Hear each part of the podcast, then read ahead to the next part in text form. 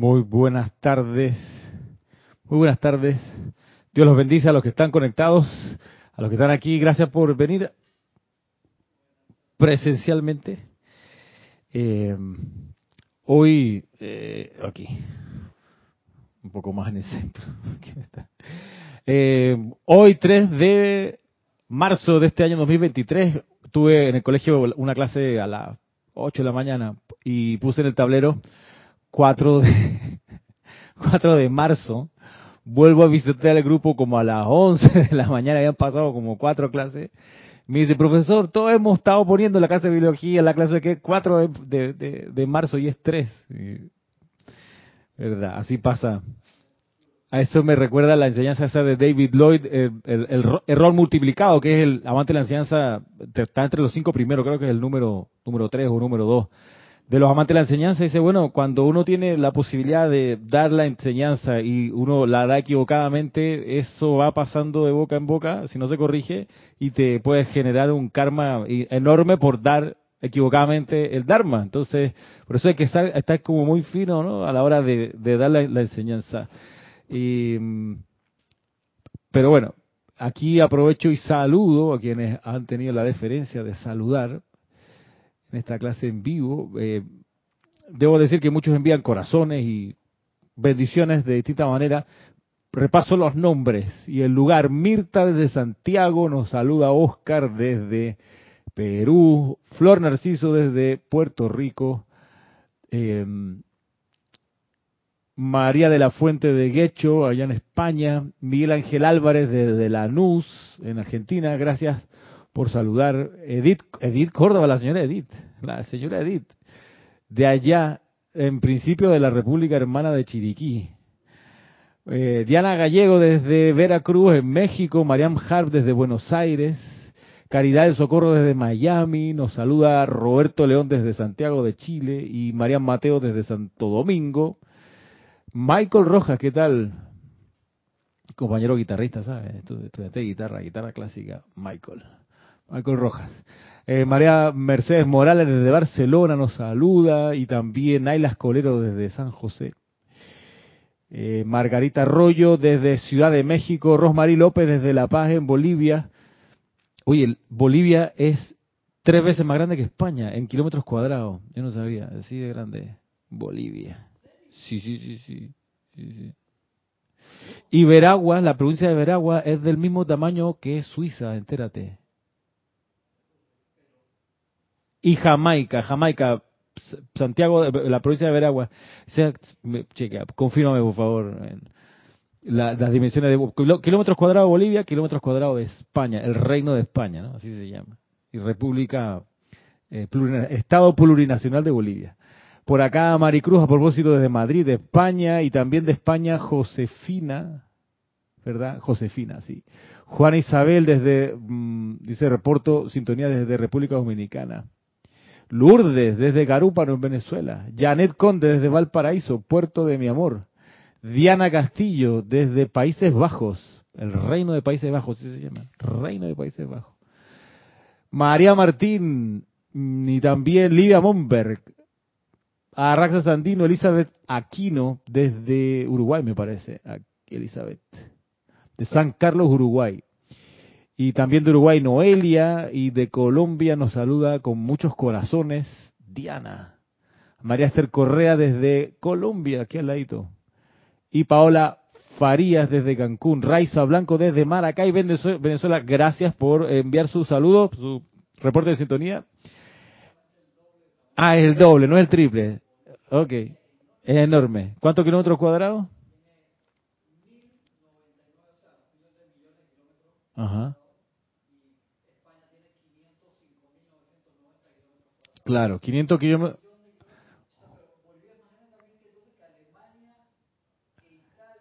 Y Bolivia, eh, mm, claro, gigante.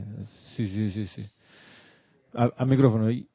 Vamos a abrirle acá, perdón, que estamos hablando como que sin... Ajá. Digo, Bolivia se llamaba, eh, tenía el nombre de Alto Perú. El Alto Perú, claro. ¿Y pertenecía a Perú o es que era el nombre de Dios?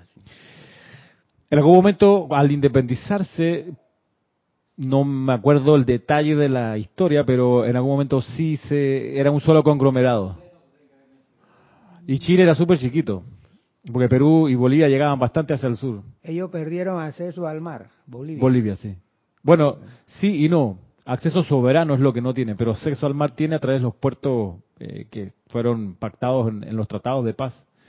Puerto de Iquique o de Arica, uno de esos que tienen vía directa, tiene un ferrocarril incluso de Iquique La Paz. No sé si funciona, pero estaba ahí. con semejante cantidad de kilómetros y que no tenga Salía al mar, sí. océano, no tenga... Si no, y no tienen, ey, peor todavía, no tienen, no tienen relaciones diplomáticas, por Dios, no tienen embajadores. Ah, O sea, o sea, se hablan entre los presidentes, eh, Luis Arce y Gabriel Boric, se hablan, eh, pero no hay embajada, hermano. Entonces, estamos en el siglo XXI, por Dios. Es tan, tan delirante que para hacer andar la minería del norte de Chile necesita en algunos lugares mucho gas. Bueno, Bolivia es uno de los productores mundiales de gas. No, no le pueden vender, no se pueden comprar. Entonces lo vendían a través de Argentina, pero resulta que al final Chile compra gas de Sudáfrica, de Indonesia. ¿Te das cuenta de la vuelta que tiene que estar? Y el vecino tiene gas por, am- o sea, eh, conceptos humanos, que la llama de la verdad los disuelva al fin, por Dios. digo, ellos lo compensa es el, lago Titicaca, ¿eh? Sí, que, que es una cosa muy, muy especial. no es del tamaño de Panamá. El lago Titicaca, a ver, o sea, yo sé que Panamá, 75 mil kilómetros cuadrados. Eh, algún país centroamericano, digo, no sé qué, Salvador. kilómetros cuadrados, lago Titicaca. Estamos en clase de geografía, muy bien. Eso es siempre importante, cultura general. Lago Titicaca. Marian Mateo dice, espiritualmente fue bueno tantos procesos de independencia. Dime tú, Marian Mateo.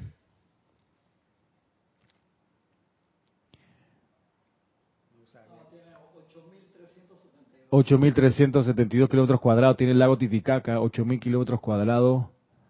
Eh, ok, sí, pero igual es inmenso, ¿no? O sea, tiene oleaje, oleaje, mareas. Es un lago que se respeta. Mucha historia ahí. Sí. Desde Jujuy nos saluda Mirta Elena. Dice Rosmarie Bolivia, pues Rosmarie, desde Bolivia nos contesta, tiene un millón novecientos ochenta, un millón noventa y ocho mil quinientos ochenta y un kilómetros cuadrados de superficie. Excelente. Bueno, en fin, ahí estamos. Siguen siendo divisiones humanas, ¿qué le puedo decir? Eh, que algunas, desde cierta dimensión favorecen la, la escuela y de otra dimensión, pues no, eh, o no parecieran que la- lo favorecen. Por lo pronto, sentirse eh, miembro de un país te hace ser empático con gente que no conoces. Y la empatía es parte del altruismo. O sea, tú te puedes encontrar, y pasa, pasa cada rato, tú eres panameño y estás en Holanda, hermano, que hay puro gente extraña, y ves un panameño y grita, lo abraza y le ayuda, y somos de Panamá los dos, no te preocupes, aquí te, le echan los cuentos, cómo se hace, dónde está la tienda, cuánto cuesta, en fin, los detalles del territorio, te- porque es panameño. No, nunca lo habías visto, pero es panameño, lo reconoce por el acento o por mil cosas. Ah, Entonces eso genera, claro, ser nacional de un país todavía tiene esa dimensión, digamos, constructiva, que te vuelve eh, colaborador de alguien que no conoce o que nunca te lo topaste, pero que resulta que era, era de tu mismo país. Así que, un poco respondiendo a la pregunta, es cosa de sentido común, diría yo, si ha sido beneficioso o no, tiene su- sus pros y contras. Eh, Denia Bravo desde Carolina del Norte nos saluda y Valentina de la Vega desde A Coruña. Eh, Rosmarie, que vive en Bolivia, nos dice que el lago Titicaca es cierto, es compartido por Perú y por Bolivia, correcto. Bueno, entonces, eh, así con, con la geografía, ¿por qué llegamos a hablar ahí de eso? Ok, llegamos por ahí. eh, entramos desde Bolivia, llegamos a Bolivia a España, un puente por los, reportes de sintonía. Y que tú mencionaste España era más chico que Bolivia, Ah, ahí sí. empezamos. Ahí empezamos. No, y, y, pensando en, en cómo, cómo eh, la, la, la velocidad de, comun- de conexiones, eh, eh, cuando se mira así en, en perspectiva, es, es impresionante la evolución, porque hace unos 150 años la velocidad se medía en caballo de fuerza, hermano. Entonces era como 40 kilómetros por hora o 30 kilómetros por hora, esa era la máxima velocidad a la que se movía la gente, máxima. promedio era como 20 kilómetros por hora en promedio, y hoy tenemos aviones que vuelan a, aviones de pasajeros a 800 kilómetros por hora. Y, y si eso, eso lo vemos en lo material, es que en lo espiritual ha habido cambios de allá hasta ahora, desde el, desde el 1800 hasta ahora ha habido, por supuesto, cambios que han ido acelerando toda la vibración de la Tierra y eso hace que, por ejemplo, las comunicaciones se aceleren, si es como es adentro es afuera, así es el principio, no, no es al revés de que como es afuera es adentro, no es como adentro es afuera. En la medida que la humanidad empiece a comprender y conocer más claramente su presencia yo soy, más se acelera la comprensión global de lo invisible, de lo intangible, se vuelve familiar. Estas películas que uno ve de Marvel últimamente, estas de los multiversos, cada vez es más natural planteárselo. Tú entras y sales de un universo, eh, son cosas que te mueven la conciencia o que tu conciencia se mueve, da lo mismo el plano, tú vas y entras, eso es muy de la presencia yo soy, de que no hay límites, de que en realidad tú puedes estar consciente y pasar de un universo a otro con relativa facilidad cada vez más. Y eso, según mi comprensión, tiene que ver porque adentro de la humanidad, a pesar de las apariencias, sí ha ido teniendo un cambio un cambio importante espiritual. Y es, ese cambio espiritual hay que saber que nace del impulso de la jerarquía espiritual de maestros ascendidos. De ahí nacen los cambios espirituales de la tierra, de esta escuela. Y esos cambios espirituales lo diseña, siguiendo la voluntad de Dios, un grupo de maestros ascendidos. Y nos lo explica muy bien el maestro ascendido El Moria en una, en una clase, en un discurso que llama, a mí me encanta, que se llama Recuento desde La Habana, que, apareció, Jorge lo tradujo y lo publicó por primera vez en el diario del Puente de la Libertad, Sanat Kumara. Ahí está la explicación de, de estos cambios espirituales, de dónde nacen. Yo hoy quiero poder más bien dejar al maestro hablar, más que yo dar como adiciones al discurso. Y mm, decir, decir lo siguiente, estoy acá, este, ese discurso que está en, el diario del Puente de la Libertad, Sanat Kumara, lo puse acá en esta compilación, el resurgimiento de los templos de fuego sagrado, por la sencilla razón de que este, como los demás contenidos de esta compilación, tienen que ver con el desarrollo de campos de fuerza. Entonces, cuando, creo que lo he comentado otras veces, cuando logré reunir todo, toda la información que dieron los maestros sobre los campos de fuerza, me vino la pregunta, ¿cómo rayos organizo esto? Porque es mucho material, mucho. Entonces, se me ocurrió, bueno, si los campos de fuerza me di cuenta que es sobre todo un impulso que instala el Mahacho Han, entonces, ¿qué tal si usando el criterio de los dones del Espíritu Santo, toda esta masa de contenido se ordena?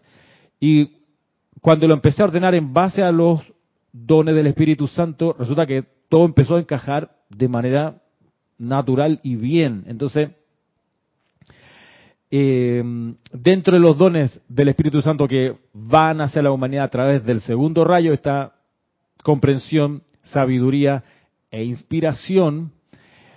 El don de inspiración es ese don que nos permite eso, recibir como la inspiración desde lo alto para ver un poco más allá. Cuando la gente los artistas o los políticos dicen que se inspiraron y que sintieron algo especial y que vieron una cuestión que de repente no era tan clara, pero ahí lo percibieron y lo dieron, wow, le salió un discurso encendido o una composición maravillosa, es que recibieron de alguna manera la activación de ese don del Espíritu Santo, de la inspiración, de que por un instante, ¡pam!, vieron el plan y lo captaron y entonces lo pudieron bajar.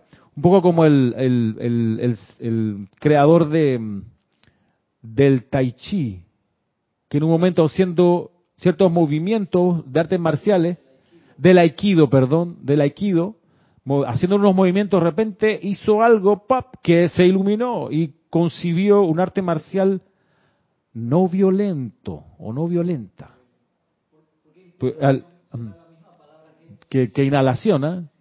quizá porque uno está jalando del prana la sustancia que te enciende, porque la iluminación o la inspiración, esa es la idea, ¿no? Que te encienda a tu cuerpo emocional sobre todo y mental, que ¡pum! Entonces, bueno, en esa, en esa, eh, en ese proceso de ordenar los materiales de los maestros, claro, me pareció que el discurso este que está aquí, recuento desde La Habana, nos permite como que subirnos en puntilla un poquito más y captar el diseño más grande en el que estamos metidos, del plan de la jerarquía espiritual.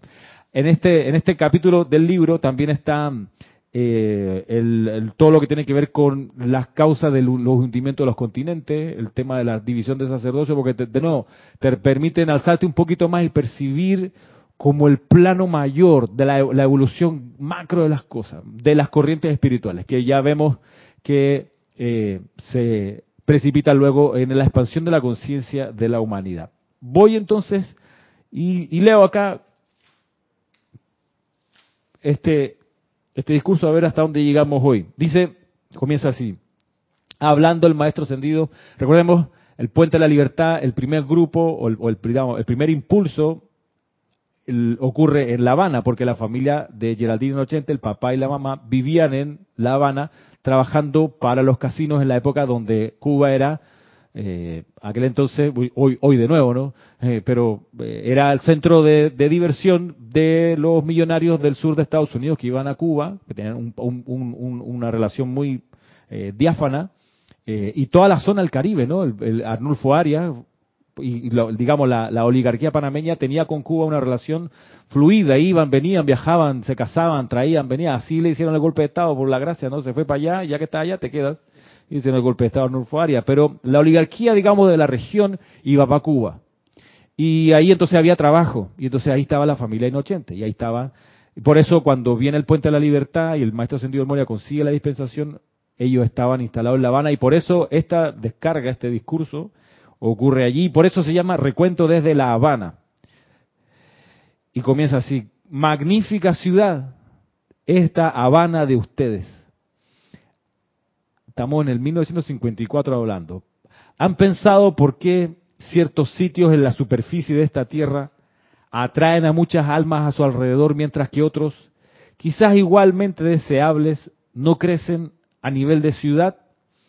Se debe a momentos pasados durante los cuales corrientes de vida encarnadas, encarando a Dios, pusieron de manifiesto poderosos focos de energía vital en esos sitios mediante la oración, la devoción, el servicio, y crearon de esa esencia vital amorfa una pulsación rítmica del fuego sagrado, el cual tiene dentro de sí un poder místico que atrae las almas de los hombres, de la misma manera que la llama atrae la polilla, de manera que, bañado dentro de ese fuego sagrado, el sustento de los centros espirituales del alma puede exteriorizar más rápidamente la maestría divina centros espirituales del alma, la llama triple, los, chakras en el cuerpo etérico, la corona de los Elohim, etcétera, centros espirituales del alma. Bien, está hablando el maestro sentido del Moria por si no lo dije. Y sigue explicando, durante el periodo de la gran cultura atlante, el poderoso arcángel Zadkiel enfocó aquí el fuego de invocación dentro del aura de esta ciudad. Y los sacerdotes y sacerdotisas de esta orden poniendo de manifiesto ese fuego sagrado, pudieron utilizar el poder de la alquimia divina para cambiar la cualidad de la energía vital de sombra a luz, de enfermedad a armonía y de depresión a felicidad. Ustedes que han regresado a esta isla estuvieron en esa hermandad y en el momento que es suyo han escogido servir a las almas de esta magnífica metrópolis. Mira tú, muchas cosas. Que a, mí me sobrecoge la admiración del maestro por la ciudad, por su pasado, pero también por la ciudad. Le hace la referencia. Estamos hablando de 53. Hoy La Habana quedó como estacionada en esa época, ¿no? Uno entra y es, es muy linda. Yo que tuve la oportunidad de ir hace ya tiempo, me, me, me, sorprendió, me, me, sorprendió lo, lo, eh, lo grande que, lo grande, las calles anchas, los edificios, eh, todo es bien impresionante. la Habana Vieja, la parte española, es inmensa, es inmensa. el casco viejo es, un es un pulgarcito al lado de la en serio y tú te das cuenta cómo ahí el Imperio español se instaló realmente. Aquí vamos a ser, ok, esto es nuestro y nos vamos a quedar 400 mil años. El despliegue y miras para el lado o muchas cuadras más allá y te das cuenta de la embajada de la que construyó la Unión Soviética en su momento y es gigantesca y esa cosa así imperial. Tú dices, wow, ¿cómo atrae una isla, por Dios? Tanta energía y tanto propósito y tanta intensidad, tanta intención. De hecho, existe un edificio que le llama, se llama el Capitolio, que hoy creo que es sede de la, de la Academia de Ciencia de, en Cuba. Y es curioso que está en La Habana, en el subterráneo tiene unos mausoleos y tiene una llama encendida eterna con gas, ¿ok? De esos monumentos que hay, así que tienen los estados, ¿no? Pero tiene una llama y una guardia de honor y las banderas, y el monumento se llama algo así como al espíritu de la rebelión, una cosa así, que es en un homenaje, sí, timbre, es un homenaje a los que buscaban la liberación del, del imperio español y la liberación de la esclavitud en realidad celebran o conmemoran ahí solemnemente el espíritu de la liberación, de las cadenas de todo tipo. Eh, y está allí, y ese pudiéramos decir que es como el kilómetro cero de La Habana. Y esa, esa edificación entiendo que la hicieron en los años 30, o sea que ya existía cuando el Muria estaba dando este discurso en ese lugar, en ese entonces. Es hermosa La Habana, dice Diana Castillo, su gente y toda la ciudad es impresionante. ¿En serio que sí? Es es sobrecogedora. Yo he tenido oportunidad de conocer varias capitales y por Dios que eso tiene algo especial. Eh, valga decirlo. Esteban Navarro desde Toledo nos saluda. Mm, Elizabeth Linares, bendiciones a todos en todos sus asuntos y negocios, nos dice, desde Estelí. Consuelo Barrera desde Nevada nos saluda. Araxa Sandino dice, qué interesante dato de cultura general. El lago Titicaca tiene 8.2 mil kilómetros el lago de Nicaragua, ah, ya. Tiene 8.2 mil kilómetros cuadrados, similar a Titicaca. Mira tú. Claro que sí. Así que bien. Ah, ¿qué tal, Rosaura? ¿Cómo estás? Bienvenida. Así que, bueno, dice acá, el maestro Sendido El Moria continúa hablando. Dice, El campo de fuerza creado por sus empeños cooperativos dieron el ímpetu primigenio para mi nuevo empeño, el puente de la libertad. Así como la carga de energía de una, en una batería magnetiza la maquinaria, asimismo hace el momentum de energía traído por un grupo cooperativo de chelas construido durante muchos años, hasta que puede ser utilizado por un miembro de la jerarquía para introducir una nueva causa o empeño mediante el cual podamos impulsar la cuña de la voluntad divina y patrón del universo al interior de la conciencia de los hombres. Eh, hago el, paréntesis que en la medida que no hay encarnado gente tan sobresaliente como Jesucristo ascendido, como Gautama, los maestros dependen de campos de fuerza grupales para poder, como dice acá, eh, impulsar la cuña de la voluntad divina y patrón del universo al interior de la conciencia de los hombres, la cuña, tú sabes, la puntita ahí, ah, tratando de entrar, tú sabes, las fuerzas oponiéndose, y hay un poquito esos destellos de luz, ah, y por otro lado empujando para que no se abra, no se abra, pero ahí va la, la cuña. ¿Verdad? Como las películas, ¿no? Bueno, por eso que no es, no es menor el cultivar los campos de fuerza. En algún momento va a ser útil, en algún momento le, dijo, yo lo conozco a ustedes desde cuando estaba aquí el templo de Zadkiel y ustedes eran de la hermandad. Y tenían desde allá, quizás hasta ahora, un momento de servicio ustedes. Y es el que estoy usando. Entonces, imagínate, no sabemos nosotros cuándo, en qué momento va a poder ser usado con intensidad lo que hayamos podido acumular como campo de fuerza. Dice luego, entre las cualidades de los maestros de sabiduría encontrarán, miren ustedes, la más alta gratitud, tanto en los labios como en los corazones, ya que nosotros solo vivimos para servir y podemos servir únicamente allí donde somos aceptados. ¿Cómo puede una jerarquía dirigir el progreso de una raza a menos que pueda alcanzar la conciencia y mentes externas de las corrientes de vida que están en zozobra? A menos que haya un puente, no hay vehículo, no hay conexión sobre la cual nuestro designio, nuestro consejo, nuestras palabras, nuestros empeños puedan actuales puedan llegar al intelecto del ser personal. Y él nos hace una pregunta acá. Dice, ¿de qué serviría en el siglo XX, cuando las nuevas condiciones han surgido del fértil campo de Maya, que repitiera las palabras que dije 100 años atrás, dice el maestro sentido del Moria. ¿De qué sirve? Y esto fue el año 54, pensemos siglo XXI, ¿de qué sirve? Para el siglo XXI, la instrucción que dio el maestro del Moria hace 100, 150 años. Dice acá el maestro, si un niño está cruzando una calle y un camión se le aproxima, déjalo si total es su karma, ¿eh? que, lo manda el chiquillo malcreado. No, lo digo a propósito porque todavía encuentro personas estudiantes de la luz que dicen, ah no, el conflicto en Ucrania es allá y entonces, no, allá ellos con su karma, que los No, un momento, es una deshonra no hacer nada. Hay que salir en pos de la luz, invocar lo que hay que invocar. Y acá el ejemplo lo plantea así el maestro. Dice, si un niño está cruzando una calle y un camión se le aproxima, esa es una crisis actual que requiere de las energías del momento presente, si es que se habrá de evitar una tragedia. Las tragedias, atención, se pueden evitar se pueden evitar. El, el, poderoso Elohim Morión es todavía más enfático a cuando habla del cristianismo práctico. Si un hombre se está ahogando en un río, ¿qué haría una buena persona? ¿Se quedaría mirando mientras se ahoga diciendo, ah, pero ese es el karma de él, ¿quién lo manda? No. ¿Eso pasó anoche? ¿En qué? ¿Ah, sí?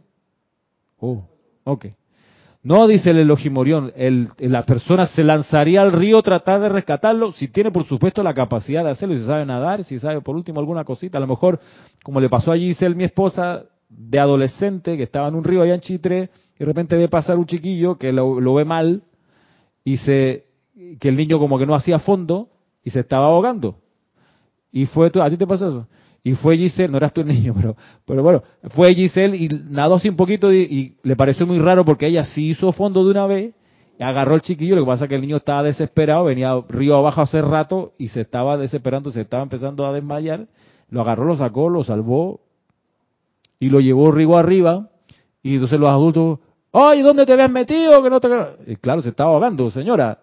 Bueno, pero así pasa, tú como estudiante de la luz, haz de lanzarte por de la solución porque las tragedias sí pueden evitarse. Ese es el punto. No hay que dejarlas pasar. Veíamos la clase pasada. Eso es un pecado de omisión muy grave, dice el maestro Sendido del Moria, del cual vas a tener que rendir cuenta en el tribunal kármico. Cuando tuviste la instrucción, la capacidad, la inteligencia, la edad, las posibilidades y no hiciste nada, ¿ok? Se va a examinar eso. Dime, Manuel. Sí, en caso de esas tragedias o de esas dificultades que a veces afronta la gente así imprevista, me he dado cuenta ahora actualmente que mucha gente lo que hace es tomarle fotos, películas, la graban, no hacen nada por ir, así como dices tú, un tipo ahogándose a alguien, ellos le están grabando, en vez de ir allá a sacarlo. Ahora con esta nueva... Sí. Ah, sí. Ay, madre. En el Cosway. Uf. Bueno. Pero ocurre acá rato, sí. Dice entonces, eh, si un niño está cruzando una calle y un camión se le aproxima, esa es una crisis actual que requiere de las energías del momento presente si es que se habrá de evitar una tragedia. De nada serviría que el Chela corriera a casa y leyera los, los Upanishads para determinar qué se espera que haga en la emergencia. En otras palabras, las actividades actuales requieren métodos de emergencia actuales y no la sabiduría acumulada del pasado. Dos mil años han pasado desde que el Maestro Jesús se le dio, de que al Maestro Jesús se le dio la oportunidad de hablar. Las palabras que dijo entonces cayeron mayormente en oídos sordos. El ciclo pisciano nació y casi ha llegado a su final y es solo ahora que la humanidad escoge liberar la palabra pertinente al comienzo de ese siglo. El siglo XIX vino y partió.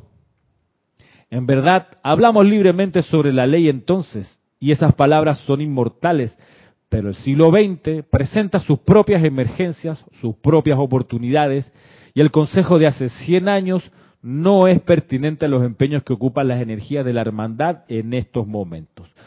Fue para tirar un puente sobre el abismo para salvar la cima entre el ahora y el entonces que solicité una dispensación, una oportunidad mediante la cual pudiera empeñarme en convencer a algunos viejos amigos del corazón acerca de que nosotros somos capaces de hablar, capaces de inteligencia divina y que no estamos parados de cabeza realizando un karma de mérito a la tonada de una cosecha celestial, mientras que el planeta está próximo a la hora de su final.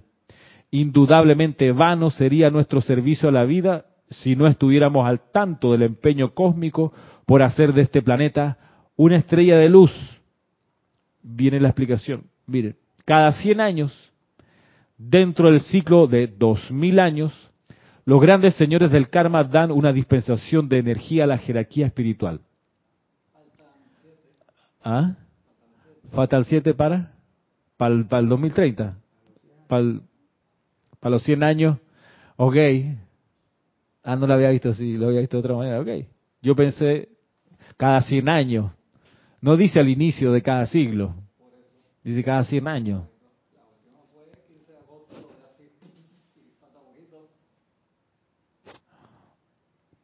Ok, gracias Cristian. Cada 100 años, dentro del ciclo de 2000 años, los grandes señores del karma dan una energía. ¿Cómo va a seguir ahora la clase, hermano? Espérate.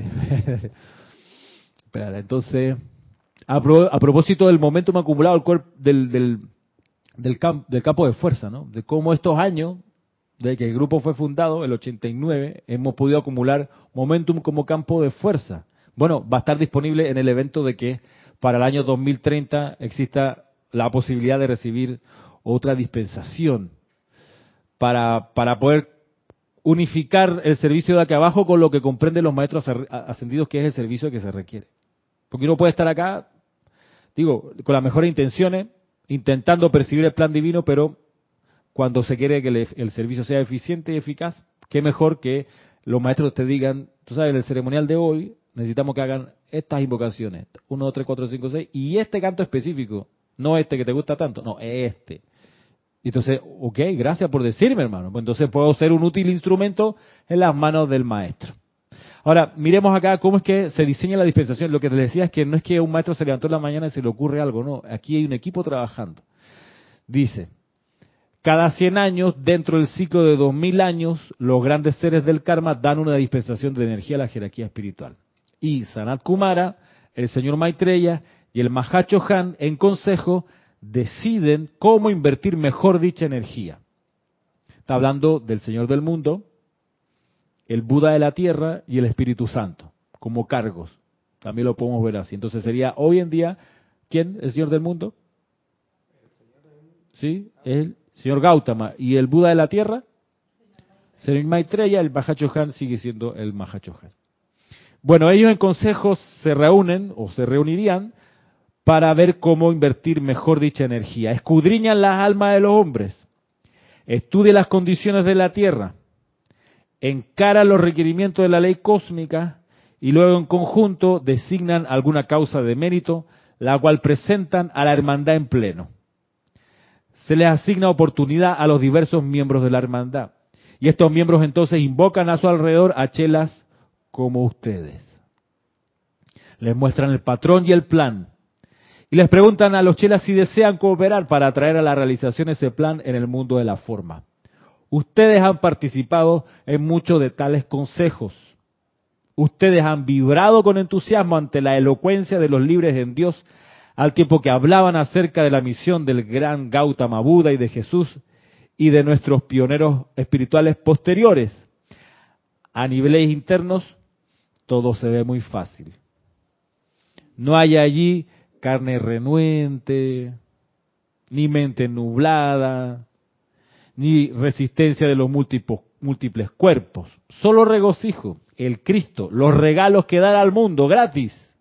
Es fácil ofrecerse de voluntario antes de encarnar y por esa razón el gran iniciador en persona examina meticulosamente cada voluntario antes de darle la oportunidad de servir a los hermanos en el mundo de la forma, ya que el entusiasmo y el celo no son semejantes a la constancia ni a cientos de miles de centurias de servicio rítmico y altruista. El gran iniciador, el que finalmente chequea la valía de los que se ofrecen. ¿Se acuerdan quién es el gran iniciador?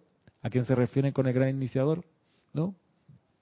El señor Maitreya. Señor Maitreya. él cumple esa tarea. Dice entonces, a ver, paréntesis, aquí comentario, saludos a María Vázquez desde Italia y nos comenta, eh, Arraxa Sandino dice, tremenda revelación, a seguir entrenando para estar listo cuando sea el momento de la próxima dispensación. El maestro ascendido Victory también hablaba de un periodo de 100 años de prueba. Mm. Sí, sí, sí. No, no, ha sido en vano, no ha sido, no ha sido en vano el, el servicio de todos estos años. Continúa el maestro Ascendido El Moria, dice, ustedes han oído hablar de la iniciación de la amada Madre María, cuando se ofreció a traer adelante el cuerpo del Maestro Jesús. Allí se paró durante tres horas frente al señor Maitreya, el gran iniciador, tratando de sostener el patrón de la forma de Helios. Este es un detalle importante, ¿no? ¿Qué es lo que, cuál era el concepto inmaculado que sostenía la Madre María? La imagen de Helios. No es la Inmaculada Concepción de María, ¿no? Que eso se usa mucho. No es el concepto inmaculado que sostenía María. ¿De quién? De Helios, del dios Sol. Bueno, dice, ella se paró durante tres horas frente al señor Maitreya, tratando de sostener el patrón de la forma de Helios, mientras que los grandes vientos cósmicos soplaban sobre ese patrón. Soplaban dentro de su mente y sus sentimientos, esforzándose por quitarle la concentración y todas las fuerzas en la atmósfera alrededor de ella, dirigida por los hermanos en persona, trataban de robarle la atención de sus sentidos, lo cual en aquel instante la hubiera llevado a dejar ir la forma y ella hubiera, y ella hubiera sido eliminada de la lista de posibles candidatos. Luego, recibiendo la bendición del señor Maitreya, ella vino a la tierra y durante todos los años de vida y ministerio de Jesús, tuvo que pasar por la misma prueba de sostener el concepto inmaculado frente a las apariencias del mundo de la forma. Las tres horas al pie del Calvario no fueron más intensas ni terribles que las horas que se pasó probando su valía. Y cuando Jesús alcanzó la madurez y podía sostener ese concepto por sí mismo, tenía ojos que se veían forzados a contemplar cuerpos leprosos y toda índole de descomposición todo lo cual hubiera, registrado en su pura imagen de no haber sido por la custodia del amor de María que constantemente recortaba, recortaba, recortaba de su atención y sentidos el mundo de las apariencias, ayudándolo a magnificar la imagen del Padre, la cual le tocaba exteriorizar en la carne. Este es el servicio que le dio la Madre María, pero también es un servicio que ella nos sugiere que nosotros hagamos por nuestros hermanos. Ver la perfección, lo que sea que esté haciendo la persona, contemplar la sostener el concepto inmaculado. Entonces, te la pone fácil el concepto inmaculado del dios sol Helios. Visualiza el sol, mira o toma una foto, no sé, mira el sol como es, y cuando veas a una persona, entre comillas, fallar, visualiza que está dentro del sol. Hay otras técnicas que uno puede hacer, la de visualizarlo envuelto en la presencia luminosa de Maestro Sentido Jesús, también funciona. Y lo vas energizando. Entonces le vas ayudando a la persona a realizar su plan.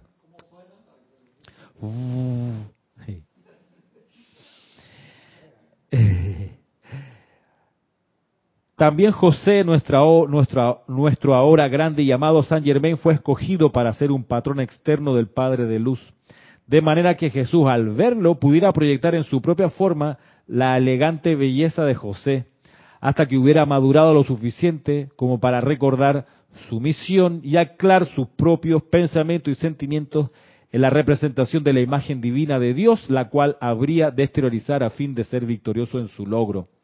Dice el amado El Mori aquí, espero que excusen mi digresión del punto principal, que es la descarga de esta energía en cada ciclo de 100 años. Si es que eso estaba hablando y se fue por la por otro tema. Pero entonces retoma lo de los 100 años. Dice aquí, desde el año 1400, siglo es, ¿Qué siglo es? 1400, siglo XV. Desde el año 1400 hasta el comienzo del siglo XVII, o sea, 1600 y sencillo, de 1400 al 1600, esta energía impersonal le fue asignada primordialmente a Saint Germain para poner de manifiesto una nueva tierra y para traer la remembranza de una nueva tierra a la mente de la gente de Europa y para animar a los espíritus desprendidos y valientes a avanzar y en esta nueva tierra crear una cuna en la que el empeño espiritual que habrá de florecer en la era del rayo del ceremonial pudiera ser traída a la manifestación.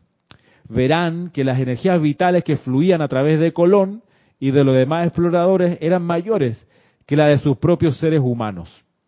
Ellos eran hombres, mujeres y niños ordinarios que, contra toda razón y consideración humana, dejaron sus hogares y seguridad para encarar un rumbo incierto, un mar sin mapas, a fin de tallar de los páramos y para sí una nación, impulsados por una cualidad intangible denominada amor por la liberación.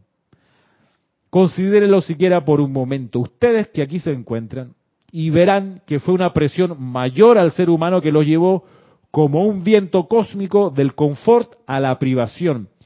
¿Quién entre ustedes en este momento, con solo la ropa que lleva puesta, saldría por esa puerta dejando su hogar, su seguridad y su familia para seguir el, el cielo efímero de un ser humano atado por su propio karma que lo representaba como una posibilidad, no como un hecho.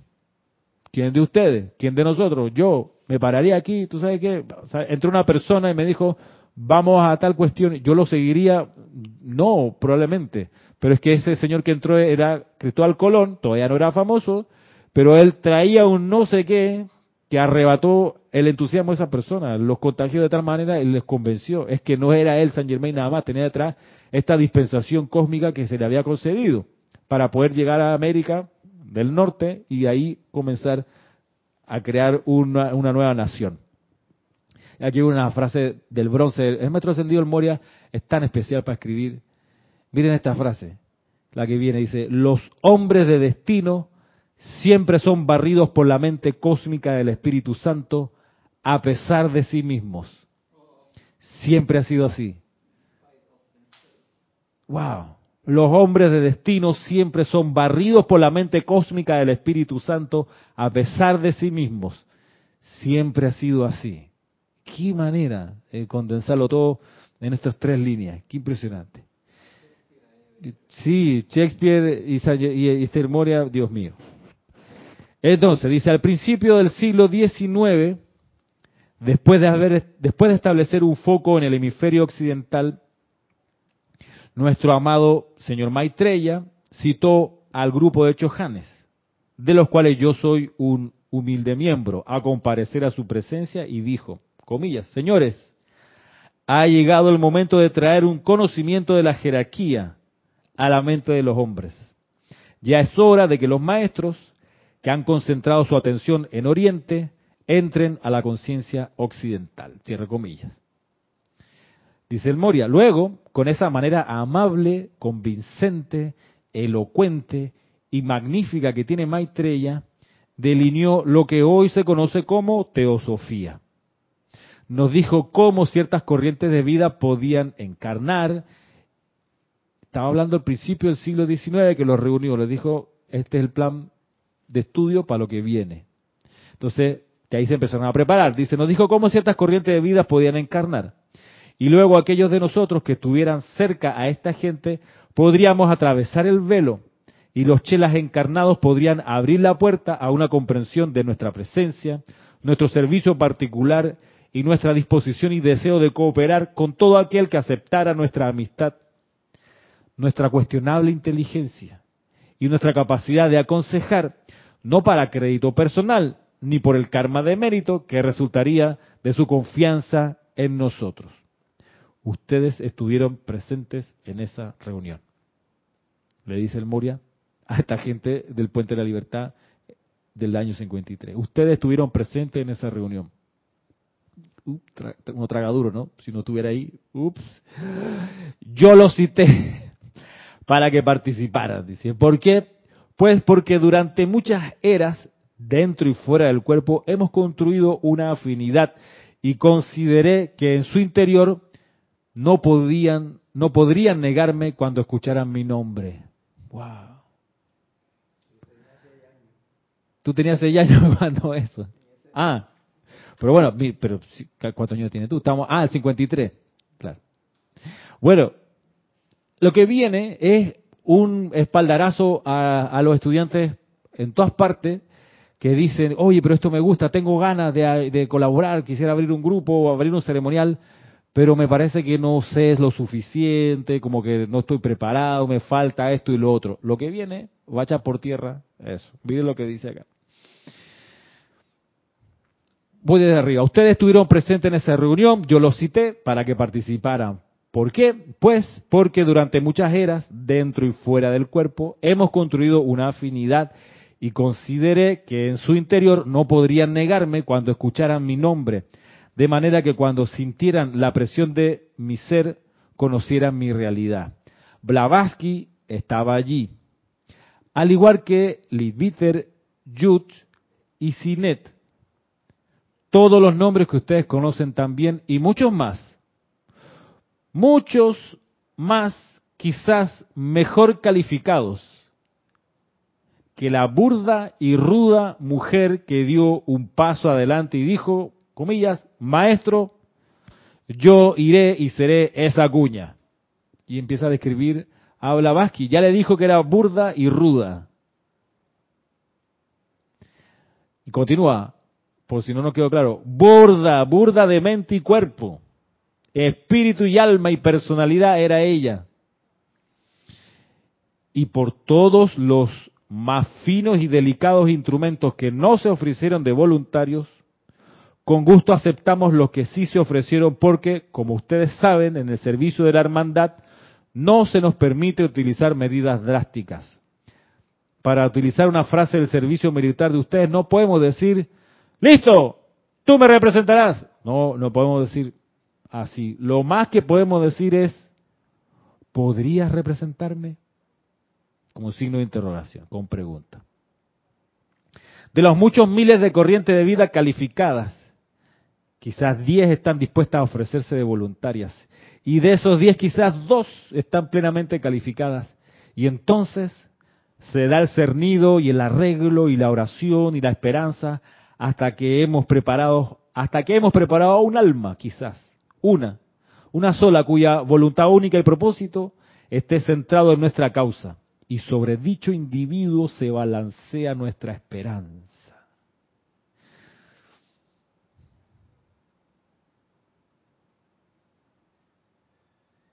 Guardando mucho las proporciones, mucho, mucho las proporciones, y perdón por el ejemplo, por ser autorreferente. Pero cuando el año pasado me dio la cosa, tú sabes, pensé, hay cantos que falta hacer pero no tengo melodías a las cuales recurrir. ¿Será que me puedo poner a hacer melodías yo? Y cuando yo pensaba eso, decía, pero si aquí tuvimos al compositor y arreglista, aquí estaba Jorge, él estudió para eso, ya no está. Entonces, ¿qué va quedando? Bueno, el concho de la olla, pues, ¿qué vamos a hacer? Es lo que hay. Yo que algo de música puedo saber poquito, jamás había compuesto una melodía de nada, pero dije, bueno, si la pelota cayó acá, bueno, aquí, desde aquí armaremos la jugada, ¿no? Como tengo, vamos, inteligencia llama triple, oración, página 7, y empecé a orar, a orar, amada presencia, vélame la melodía aquí, amada presencia, primero la letra, ¿cómo es la letra? Y después me acordé de un secreto de los compositores, que me lo había dicho un familiar, muchos años atrás, yo tenía como 20 años, y esas cosas que pasan, que uno se acuerda, pues. Ahora, que nunca había recordado, en estos meses me acordé. ¿Y cuál fue el secreto de, lo, de, eso, de, composición? Me dijo, ¿sabes cómo tu tío músico compone?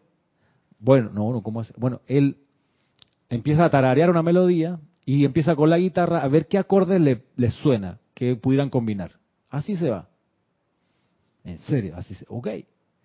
Me acordé de eso y empecé, bueno, a orar, amada presencia, y me acordé, entonces, ah, bueno, si me suena una melodía aquí en la cabeza, ¿y qué acordes pudieron ir? Ok, esa es una manera.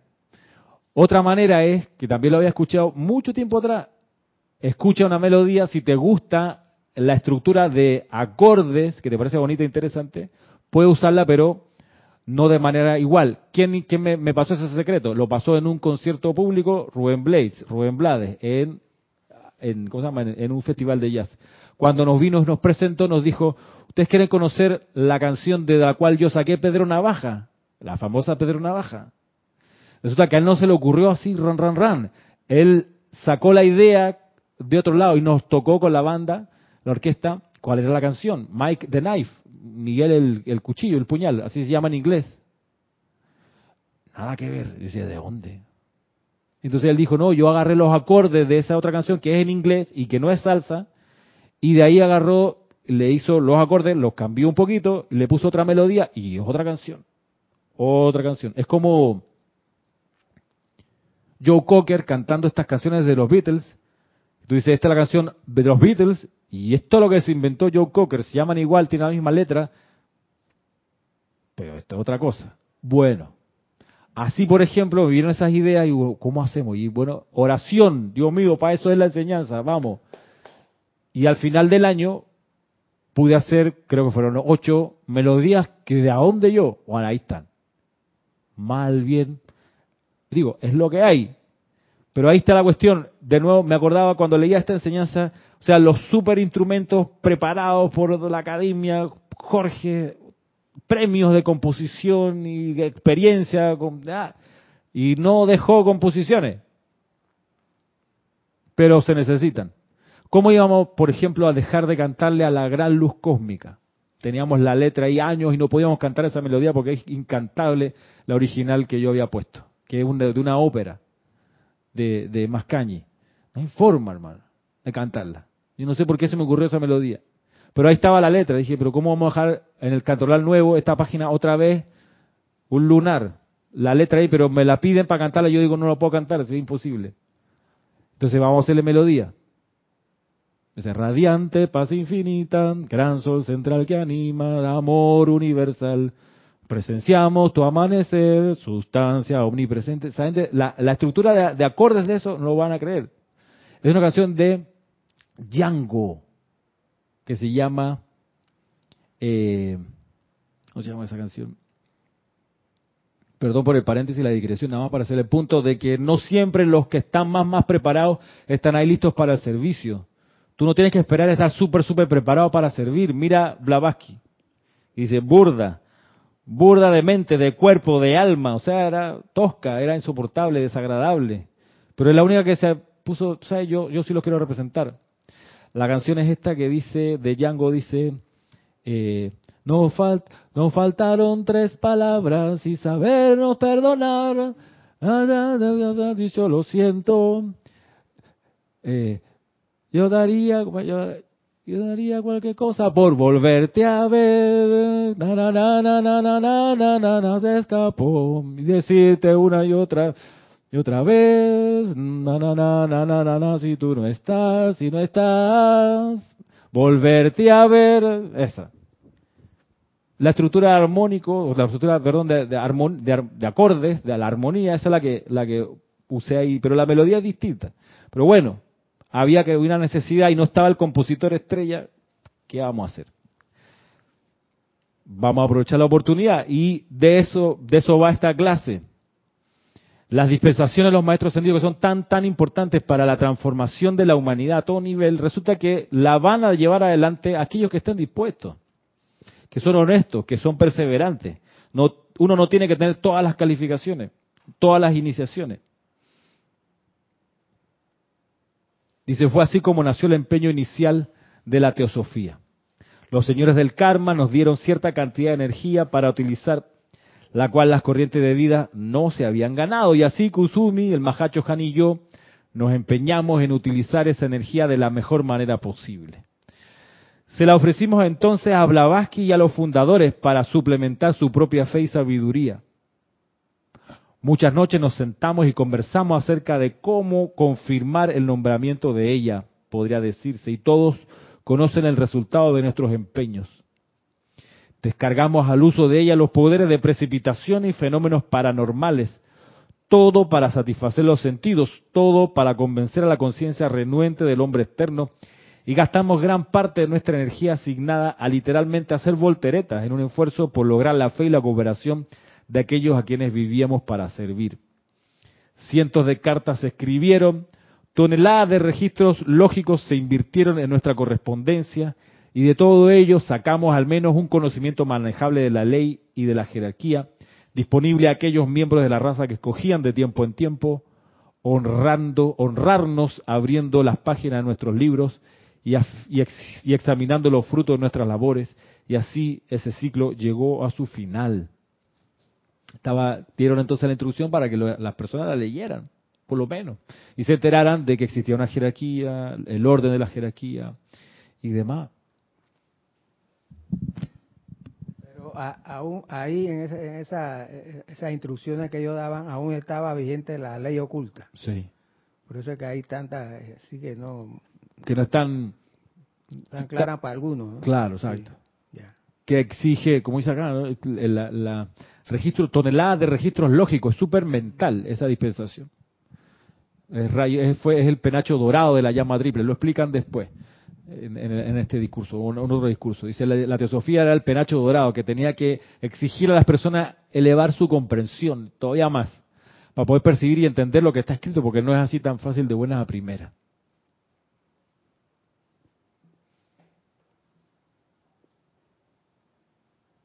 un reciclado de música, dice aquí Patricia. ¿sí?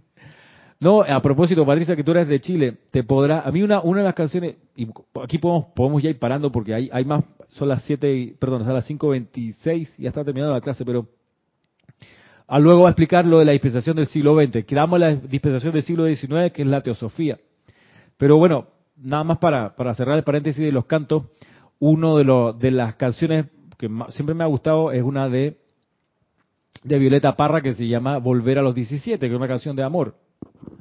Eh, que ella se enamora, dice, es como volver a tener 17 años, ¿no? Sentirse así tan frágil, de enamorada que estaba, ¿no? Entonces, pero una, una melodía compuesta en, en un sistema de, de rimas, que yo lo agarré y lo usé de patrón para uno de los cantos, no me acuerdo si era el de pala, a la llama de la, la llama de la verdad, me parece.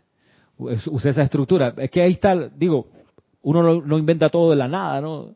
Sino que hay, hay ideas que pueden ser, pueden ser útiles para después. Eh, ¿Nos da el tiempo? Nos da el tiempo. Si pensé que iba a tomar más el paréntesis. Pero vamos, vamos a ver lo que nos explica el maestro acerca de la dispensación de la actividad yo soy. Ya explicó de dónde salió la teosofía. Viene ahora, mil, amanece el siglo XX, dice aquí. Amaneció el siglo XX y una vez más se reunió el consejo del señor Maitreya. Una vez más se ofrecieron las energías para ayudar a la humanidad a conseguir un conocimiento trabajable de la ley y de la jerarquía. Esta vez decidimos que no serían los fenómenos paranormales, sino la radiación y el sentimiento lo que conseguiría para nosotros, hermanos y hermanas dispuestos a ser nosotros en el mundo de la forma.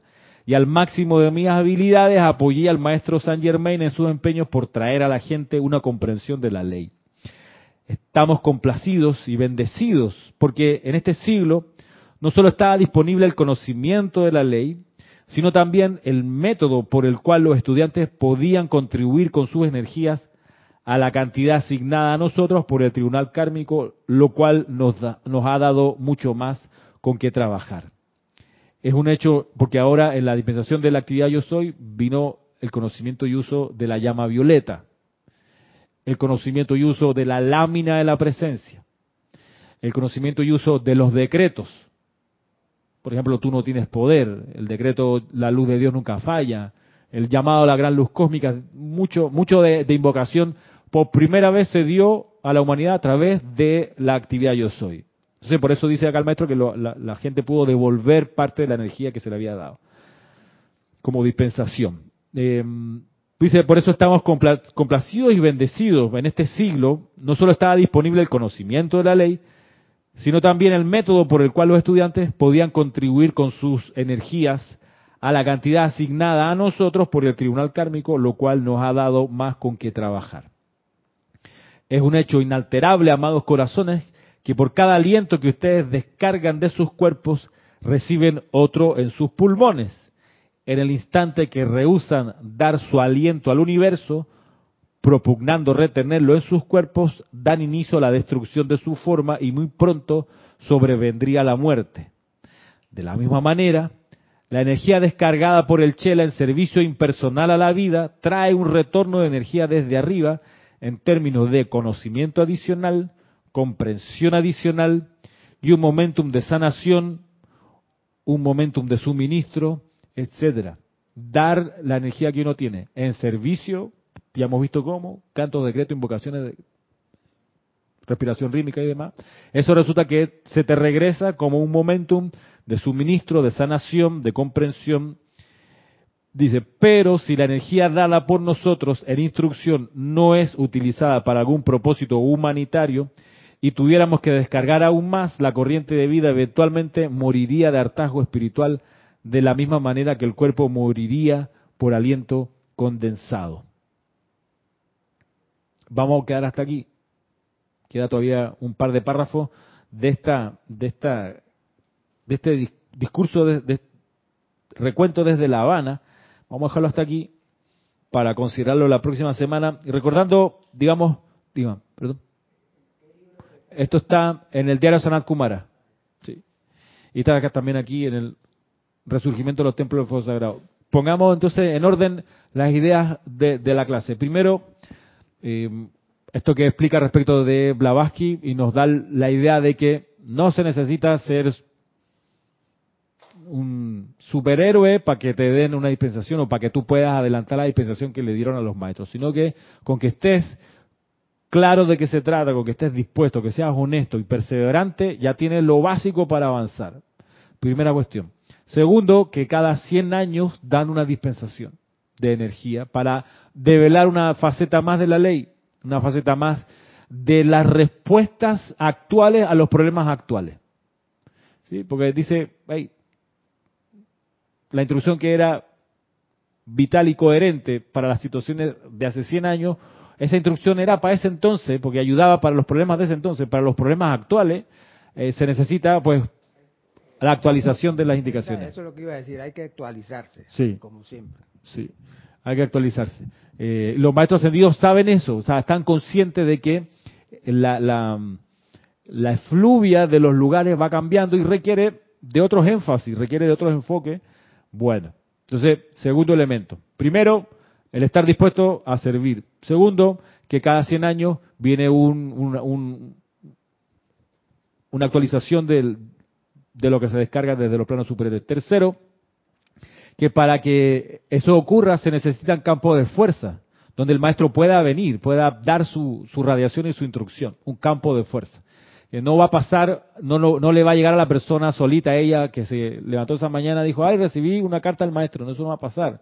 A no ser que sea Jesús, a que no sea que tenga ese momentum así de, de un super iniciado de no sé cuántas encarnaciones que viene sirviendo como Gautama en su momento, como Jesús o como San Germain. Bueno, somos normales, digamos, nosotros no tenemos tanto eh, recorrido quizá, ni tantos logros como ellos. De modo que nos eh, apoyamos de la importancia del campo de fuerza.